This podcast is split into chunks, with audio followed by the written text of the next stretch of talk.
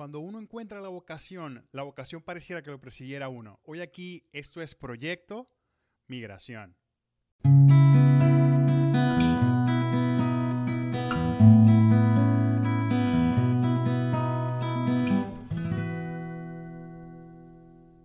Mi nombre es Gustavo Parra y en este episodio número 40 tengo a un acompañante muy especial para mí, un lugar en mi corazón, en mis recuerdos y en muchísimas almas del colegio en el cual estudié en Maracaibo, mi profe de biología favorita, la licenciada Wendy Villalobos. Profe, ¿cómo está hoy? Qué gusto tenerla aquí, de verdad. Hola Gustavo, feliz, feliz de que estés estemos hablando en la distancia, de verdad. Gracias por ese, ese, ese pedazo todavía de tu corazón que aún continúa en Venezuela, en Maracaibo. Yo feliz de estar aquí contigo y conversar. Muchísimas gracias, profe. Le pregunto, bueno, para que quede claro, ¿no? Ya, ya lo dije, pero igual para que quede claro, a mí me gusta mucho esta parte cuando la gente dice, ¿de dónde es, profe? Yo soy maracucha. Eso, Venezuela. Muy bien. Profe, le pregunto, ¿hace cuánto tiempo eh, salió de Venezuela? En este punto, la llamada en Zoom tuvo una interrupción y la profe explicaba cómo salió de Venezuela sola en agosto de 2018 hacia Estados Unidos, donde estuvo hasta el 31 de enero de 2019 y se regresó a Venezuela para reencontrarse con sus hijos. Y nuevamente estando en Venezuela, tuvieron que tomar la decisión de salir. El, el detonante para salir de inmediato fue eh, que fue el tiempo de los apagones, de los, de los apagones que tuvimos nosotros en Maracaibo. Eh, tuvimos una semana, ocho días sin luz y de verdad que eso fue terrorífico, terrorífico. No, tú puedes imaginar Maracaibo con, con, una temperatura de casi 40 grados, este, no tener ni un hielo para tomarse un poquito de agua fría, imposible. Y no, y es que ya ni agua había. Entonces, pues allí decidimos, no, nos vamos, nos vamos de aquí y lo más cerca y es Bogotá. No solo lo más cerca, yo estuve tocando puertas y, una amiga, y, es que es una amiga, es como mi hermana, ella fue mi secretaria en el Colegio Santa Mariana de Jesús, junto con su mamá Alicia, Aliber, ella ya tenía dos años aquí en Bogotá y yo le pregunto casualidad, un día de desespero, yo, amiga, por casualidad tú no tendrás un, cuartico para recibirme con los muchachos, con los Carlitos, y me dice, ¿sabes qué? O sea, eso fue en la noche y en la madrugada ella me responde, ¿sabes qué? Un compañero se acaba de ir y el cuarto está disponible. Yo lloraba, yo, yo, yo no lo podía creer, o sea, yo simplemente toqué la puerta porque pensé, bueno, vamos a ver, yo no lo podía creer y me dijo, o sea, fue Dios, me dijo, aquí está, puedes venirte. Y eso fue haciendo las maletas y el 3 de abril estábamos saliendo de Venezuela de nuevo aquí a Bogotá. Desde entonces ya tenemos dos años acá. En la zona sur específicamente porque en Bosa, porque pues había tocado algunas puertas en la parte norte, en Suba, y, y pues no, no, no nos recibieron. Pero gracias a Dios solventamos y aquí estamos. Wow, profe, dos, dos salidas, primero a Estados Unidos, que pues no, no, es fácil, y luego a Colombia, que tampoco es un país que, que es tan fácil. De repente, no, no, voy a decir que es difícil, yo creo que eh, cada proceso migratorio es difícil, sea donde sea que se haga, pero quisiera preguntarle de, de, ese proceso migratorio, tanto en Estados Unidos como en Colombia, donde se encuentra en este momento, ¿qué ha sido lo más difícil para usted y para su familia? En Estados Unidos, eh, eh, en ese tiempo yo pude reunir dinero, ¿ok? Eh, y también podía enviar a, a, Venezuela que estaban mis hijos. Tuve en diciembre, te tengo que decir que en ese diciembre 24 31 yo la pasé sola sin mis niños. Eso fue muy doloroso. Yo pienso que ese fue, para estando en Estados Unidos, eh, el, el, la mayor tristeza para mí, estar sin mi familia con la que siempre me levanté, porque estaba con mis primos y mi tía, pero ya con ellos yo he tenido, tenía como casi 18 años que no los, no, no, no, los veía. Pero estar sin ellos, para mí, eso fue lo más triste y doloroso, lo más difícil para mí. En cuestión de, de, de, procedimiento migratorio, allí pues yo entré fácil a Estados Unidos cuando me preguntan qué vengo a hacer, porque simplemente iba de turista. No tuve ningún contratiempo, gracias a Dios. Con respecto a cuando llegamos acá a Bogotá, eh, acá Eh, el entrar, pues gracias a Dios pudimos sellar pasaporte, porque el hecho de sellar el pasaporte, ¿verdad? El gobierno colombiano está entregando estaba, porque ahora se va a cambiar el, el procedimiento, eh, eh, al sellar el pasaporte, estaba dándole a los venezolanos un permiso especial de permanencia, ¿ok? Con ese permiso especial de permanencia, eh, según el gobierno, deberían de abrirse las puertas para el trabajo, cosa que no es así en muchos casos, porque algunas empresas lo aceptan o lo, o lo, lo, lo, cumplen, pero otras no, ¿ok? En mi caso, eh, al entrar al colegio, porque eh, antes de decirte, yo entré trabajando en un asadero, ¿ok? En esos ocho meses en un asadero, eso no te piden nada, simplemente tu hoja de trabajo para, para comenzar. Porque ¿qué pasa? En estos asaderos lo que te están pagando es el mínimo mínimo. Y por lo general, en este momento está lleno de personas extranjeras trabajando. Un colombiano no trabaja en un asadero. Los colombianos son los dueños, ¿ok? Pero, pero te, te contratan personas, por lo menos en este caso los venezolanos, porque saben que lo que le dé el venezolano, el venezolano va a trabajar. Las horas que sea, y fue mi caso, yo trabajaba por 25 mil pesos nada más, 14 horas de trabajo, ¿ok? Ese fue, ese fue mi paga. Cuando yo salgo del asadero y voy al colegio, allí sí necesité mi PEP, mi permiso especial de permanencia, porque el director me lo, me lo pidió, pues. Y ese permiso en algunas entidades bancarias también te hace posible que tú abras una cuenta en el banco. Entonces, ¿Qué, es lo, ¿Qué es lo primordial? Pues entrar sellando, ¿ok? Sellando el pasaporte. Ahora bien, este permiso especial de permanencia está cambiando porque el gobierno está haciendo otro procedimiento, que es el estatus temporal de permanencia, que es un permiso de trabajo, ah, te digo, el PED dura dos años. Este otro que se va a implementar dura 10 años, en donde te va a dar la posibilidad al venezolano, legal, por supuesto, este, de abrirte más las puertas, eh, según lo que dice el gobierno, claro, ¿no? Hay que ver que si eso es cierto. Este, va a abrir las puertas en que, en que puedas tener créditos, ¿ok? En que puedan los muchachos estudiar en, en, la, en las universidades. Carlos José, que ya él viene con un bachillerato completo, él tuvo la oportunidad con ese PEP de presentar eh, el, el ISFES, que es la prueba que hacen acá en Colombia para la entrada a las universidades, a cualquier universidad, ¿ok? Era como la prueba de título académica que se presentaba en Venezuela. Pero ¿quiénes tienen acceso a esos extranjeros? Los venezolanos que tengan ese permiso especial de permanencia y con el estatus según ellos pueden realizar esa situación.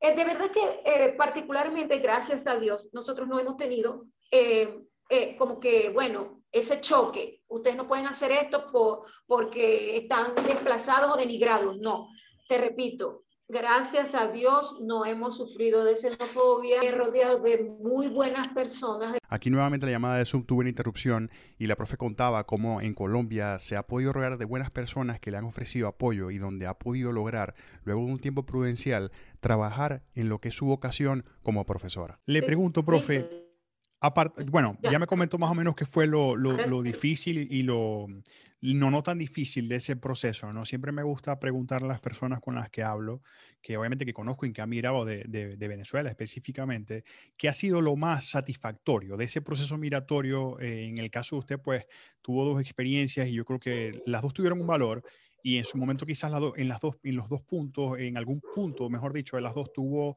eh, una satisfacción. ¿Qué, ¿Qué, fue lo más satisfactorio o qué ha sido lo más satisfactorio hasta este momento de su proceso migratorio? Haber tenido el estatus, el, que haber o sea, haber podido hacer el proceso yo sola, yo, porque aquí la gente quizás no lo sabe hacer y tiene que pagar y tiene que, pero hacerlo yo, que ya yo tengo cita para esa entrevista del proceso. Y te voy a decir otra cosa.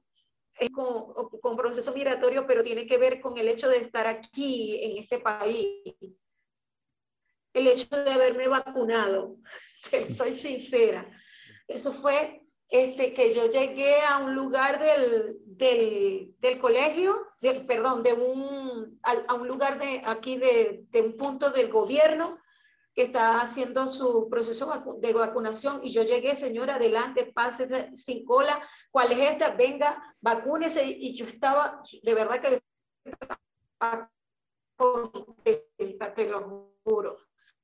Pero en lo, de, de, del proceso migratorio, lo más satisfactorio para mí es haber tenido el PEP porque siento que nos da legalidad me da legalidad, después de ese el proceso de haber hecho el, eh, la, la, la, cita para la entrevista, que la tengo el 17 de noviembre, para la entrevista para ese estatus, también me ha dado bastante satisfacción porque lo he logrado. O sea, lo logré y pienso que nos va a dar un poquito más de estabilidad aquí. Porque te cuento, eh, todo el mundo me pregunta, ¿cuándo regresa? No sé qué, ustedes van a volver. Yo, yo pienso que todavía nos queda un ratico más por acá. Y el hecho de estar un poco de tiempo más acá y este, implica estar legal y estar en unas buenas condiciones. Colombia ha sido un país que no ha colocado tantas trabas, ¿verdad?, a los migrantes venezolanos, porque precisamente ellos, el gobierno recibe mucho dinero, ¿verdad?, para atenderlos y tiene que pues organizar esa, esa población venezolana. Y una manera de organizarlo es haciendo este estatus. Aquí dicen, no, es que eso no va a servir para nada, eso nada más para contarnos. Bueno, así sea para contarnos, para saber el gobierno colombiano cuántas personas venezolanas están acá.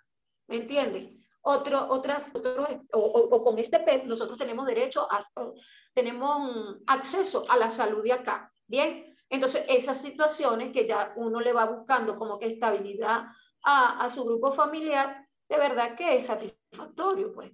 Es un, como que a uno le da un poquito de tranquilidad. Claro. Profe, Estados Unidos, un intento, sola. Después regresar a Venezuela, pasar ocho días sin luz. Después ir a Colombia con su familia, trabajar en un asadero, ahorita trabajar pues ya en, su, en su especialidad, ¿no? En, su, en su carrera, que es la meta de muchos migrantes, no solamente venezolanos, sino cualquier migrante de cualquier nacionalidad. Le pregunto, y es algo que siempre pregunto, si tuviese la oportunidad de viajar en el tiempo, al día antes de salir la primera vez de Maracaibo y darse un consejo a usted misma, ¿qué seguiría? Yo creo que me lo di. Yo creo que me lo di porque salir del estatus donde yo estaba a nivel profesional que te comenté, eh, o, no, o, no, sé si te lo dije, este, después de ser firmante de títulos por parte de la zona educativa, ¿verdad? El Ministerio de Educación, eh, y saber que yo tenía que dejar eso allí, dejar eso allí. Yo me dije esto, yo salgo pero yo tengo que salir sin nada. Y yo salí sin nada. Yo salí, llegué a Estados Unidos sin nada. O sea, sabiendo que iba a comenzar de verdad de cero, hacer lo que sea. De hecho, mis compañeras de trabajo de limpieza en Estados Unidos se enteraron el último día que ya yo me despedí de ella, yo era en Venezuela. Entonces, ¿qué me dije? Humildad, humildad. Eso fue lo que yo hice. Y me lo dije, y me lo dije al salir. Humildad y adaptación. Yo me adapté a todo. Yo me adapté a todo. Yo me adapté a las comidas. Y lo sigo aquí diciendo porque, ¿sabes? En estos días escuché una frase muy bonita. Eh, somos ciudadanos del mundo. ¿Ok? Somos de Venezuela, pero somos ciudadanos del mundo. ¿Qué implica eso? Que es que tú vas, tú eres venezolano y estás como venezolano, pero como ciudadano adaptarte a todo lo que te rodea. Dar lo que te estás comiendo, a decir, no, que en Venezuela es mejor. No, pues, no, no, al contrario, vas a aprender de lo que se está comiendo en ese país, porque somos ciudadanos del mundo. ¿ves? Y como tal, debemos estar con humildad, ¿verdad? Y adaptarnos a lo que estamos haciendo.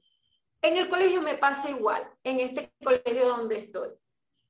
Yo llegué de nuevo a dar mi clase, Gustavo, como te decía, la célula tiene la parte, el núcleo, la membrana, el citoplasma. Yo me sentí viva, ¿sabes por qué? Porque me sentía como que si yo estuviera comenzando cuando comencé con ustedes, que tenía 24 añitos. Y sabes, tengo 50. Entonces, eso allí también. ¿Qué pasa? Yo tengo una coordinadora que lo que tiene son 35 años. Y ella, lo que ella diga, yo, sí señora, sí señora, sí señora. Eso es tener humildad. ¿Por qué es tener humildad? Porque yo no voy a decirle a ella, no, mira, es que esto es así, es que esto se... No, no, porque hay que hacerlo como se hace allí y comenzar de cero. A mí me tocó de nuevo volver a repasar las químicas, ¿sabes? Porque yo a ustedes nada más les daba clase de biología y a mí me tocó de nuevo volver a hacer que si óxido básico, que si óxido ácido, volver a estudiarme todo. Profesora Raza, ¿y sabes qué me dijo en estos días un estudiante? Que te lo tengo que contar, te lo tengo que decir. Profe, a mí me encanta cómo usted llega y dice, buenas, ¿cómo están? Con esa alegría, con esa cara. Y entonces le digo yo, y la procesión va por dentro, mi amor. Entonces, si eso puede ser posible y tú estás tan joven, ¿por qué ¿no? Disfrutar de eso que te está dando en este momento la vida. Entonces, ese día que yo salí, que me acuerdo como si fuera ayer, yo me dije, todo lo que fui, todo lo que soy se queda en Venezuela y voy a ver qué se hace y qué se aprende desde cero, desde la base. Eso me lo dije. Y yo no sé si me vas a preguntar esto, pero te lo, te lo tengo que decir. Ese día, ese día, que yo salí de Estados Unidos, de verdad que lo que me arrepiento es no haberme llevado a mis dos muchachos en esa maleta. Porque la historia sería otra, sería otra. Pero bueno. Las cosas pasan por algo. Sucedieron así las... Eso, sucedieron así, así y así tuvo que ser. Quiero que sepa que tengo como no sé si se dio cuenta, pero tengo como tres minutos llorando como un muchachito cuando, cuando repitió lo de las células y de todo lo demás. Mm, viajé, es primera vez que me sucede que viajé cuando, o sea, en el, en el salón, eh, verla a usted en aquel momento con su pelo castaño, oscuro, eh, casi rojizo. Y, mm, y, recuerdo con mucho cariño, y yo creo que cualquier persona que haya estudiado con nosotros en esa generación del 99 eh, va a recordar cuando, cuando usted tuvo ese golpe tan fuerte con, en su familia y, al otro día, bueno, no al otro día, obviamente, pero con el paso de los días, igual usted llegó con, el, con, la, misma, con la misma entrega, con el mismo nivel de, de humildad, de pasión, de vocación, a seguir dando clases. Y, y, uno quedaba así como que, pero ya va, o sea, lo que le acaba de pasar no fue fácil. Y sin embargo, la entrega estaba allí. Igual seguía siendo la profe Wendy, igual seguía hablando de las células y del citoplasma y, y de la de la fotosíntesis y de todo lo que hablábamos en aquel momento, y, para mí fue como que ella sabe lo que está haciendo, e, ella sabe lo que vino a hacer. Y, de verdad para mí, yo quiero que sepa, ¿no? Que, y, yo estoy seguro que hablo por parte de muchas personas. Y, de nuevo, me disculpo porque la voz la tengo quebrada. Eh, al agradecerle a usted todas las cosas que nos enseñó, no solamente en biología, profe, porque no fue solamente biología. Si le soy sincero, yo recuerdo un 10% de biología, pero la entrega de usted para mí ejemplar. Y de verdad tengo que decírselo de parte mía y estoy seguro que de muchos de mis compañeros de la promoción. Gracias, Gustavo. Yo te voy a decir otra cosa. Uno es un docente integral, ¿verdad? Y yo te puedo decir que a lo mejor eh, en mi paso por, por ustedes por tantos años, 25 años de experiencia, también te podría decir que de biología sé el 30%. Siempre, sí, sí, porque siempre pensé en que yo, yo, eh, eh, tenía una misión o sigo teniendo una misión, que es no solamente impartir biología, sino que también hablar y, demostrar la persona que soy en la vida, en la vida. Y ese ha sido, ese, ese ha sido mi, aporte. Mira, recuerdo a alguien de ustedes, de, de, una chica que en algún momento, ya después que de graduada, me dijo esto, profe, yo jamás voy a olvidar lo que hizo por mí. Y yo me ponía a pensar, yo, Dios mío, ¿qué hice? ¿Qué hice? ¿Qué hice? Y sabes lo que me dijo, profe, ese abrazo que usted me dio me renovó la vida en ese momento. Mira, eso para mí fue, yo dije, Dios, o sea, a mí me, me, ha llenado tanto esta profesión, esta vocación, me ha llenado tanto, porque es que yo recuerdo que yo decía cuando estaba en cuarto grado, yo voy a ser maestra, y las maestras mías me dijeron, estáis loca, si vos no vas a ganar nada con eso, Dios mío, vos vas a ser una pobretona todo el tiempo. Y yo decía, pero es que yo siento el cariño, el cariño, yo decía, ¿no? Pero las maestras, a ustedes nosotros las queremos, decía, decía yo entre mí. Y con el paso de los años yo me di cuenta que yo me llenaba de ese amor de, de ustedes. Y no solo del amor, me dice, profesor, usted está igualita. Bueno, pero es que ustedes me dan juventud. Ustedes, yo las veo a las niñas arregladas. Y bueno, es que la profe no se puede quedar atrás, ¿me entiende? Entonces, aparte de biología, enseñar lo que es la vida. Mira, Dina Gustavo, yo vengo de una familia con solamente mi mamá al frente, ¿me entiendes? Entonces ya yo podía hablar de que, mira, no solamente tener a mamá y papá juntos, no, hay que salir adelante aunque sea con la mamá, porque ya yo venía con eso. Luego formó un hogar hermoso, me casé enamorada, misma. Yo era la mujer más feliz, yo recuerdo cómo estaba feliz y la vida me quita al hombre que yo amo, ¿verdad? Y me deja dos personas hermosas que es a mí, a través de esas personas hermosas, yo por supuesto que me tambaleé, yo tuve 15 días tirada en un piso, yo tuve tres meses renegando de Dios, Gustavo, yo estuve tres meses renegando de Dios, yo decía, ¿por qué? El mismo Dios me dijo a mí, porque él mi dos muchachito, y me, me, dijo un día, el, el padre me estaba diciendo, estaba diciendo en la homilía, Dios no se equivoca, y el muchachito mío de 10 años se volteó y me dijo, mami, vos vos llevándose a tu papá. Y me dice él, no, porque ahora sabemos dónde está papi y nos va a cuidar más. El momento de oración, es el momento de como cristiano católico estar en esa situación y entregarse. No tiene nada que ver con, con es tuya, es tuya lo que aprendiste y de lo que Dios te ha mostrado sus maravillas, que de que Dios te ha mostrado que se puede seguir, y esa fue mi, esa, esa fue mi, mi reconciliación con Dios. Y quedé para dar testimonio de vida a eso. Y dar testimonio de vida a mis estudiantes. Porque a partir de allí, aparte de enseñar que la célula, que el citoplasma, el mitocondria, también quedé enseñar de que hay que haber un respeto en familia, en mamá y en papá, y que la siempre tiene que tener su maleta preparada, porque uno no sabe si que estamos ahorita hablando y mañana ya no estemos. Y resulta que esa maleta está desacomodada y hay, y hay cables sueltos por ahí con esa maleta. ¿Cómo queda la, la historia de esa familia? Me pasó, Gustavo. Y de todo eso yo tuve un aprendizaje. Y como el ave fénix, yo de la ceniza resurgí. Buenísimo, profe. De verdad que sí. Yo, yo creo que. Yo creo que no se puede, yo, como, como a veces digo, no se, puede, no se puede poner mejor que esto, ¿no? Y, y con esto, de verdad, pues le agradezco muchísimo, profe, su disposición.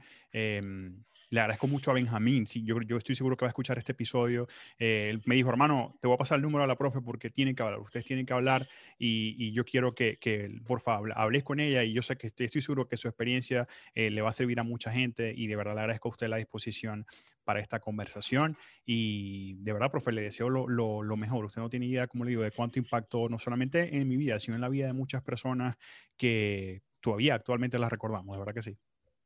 Gracias, Gustavo, a ti por pensar en mí. ¿Sabes? Te tengo otro cuento. En Dígame. estos días tuvimos, este, Giancarlo Martínez estuvo aquí en Bogotá, vino a, visitar a su mami y eso, y vino y nos contactamos y estuvimos cuatro horas conectados hablando, ¿no? Ey, y te cuento, pasamos una tarde súper espectacular. Mira, Benjamín recordando lo más mínimo. Eh, que cosas que yo ni me acordaba. Y también me demostraba que, Dios mío, yo hice mi trabajo, pero súper bien. O sea, yo me siento satisfecha de eso, ¿sabes? Porque ellos en su, en su jocosidad, en su risa, en su cuestión, en recordar, recordaba que se le robaron a la profesora de biología un examen y resulta que la profesora de biología se dio cuenta y resulta que trajo 10 tipos de examen para esa aplicación.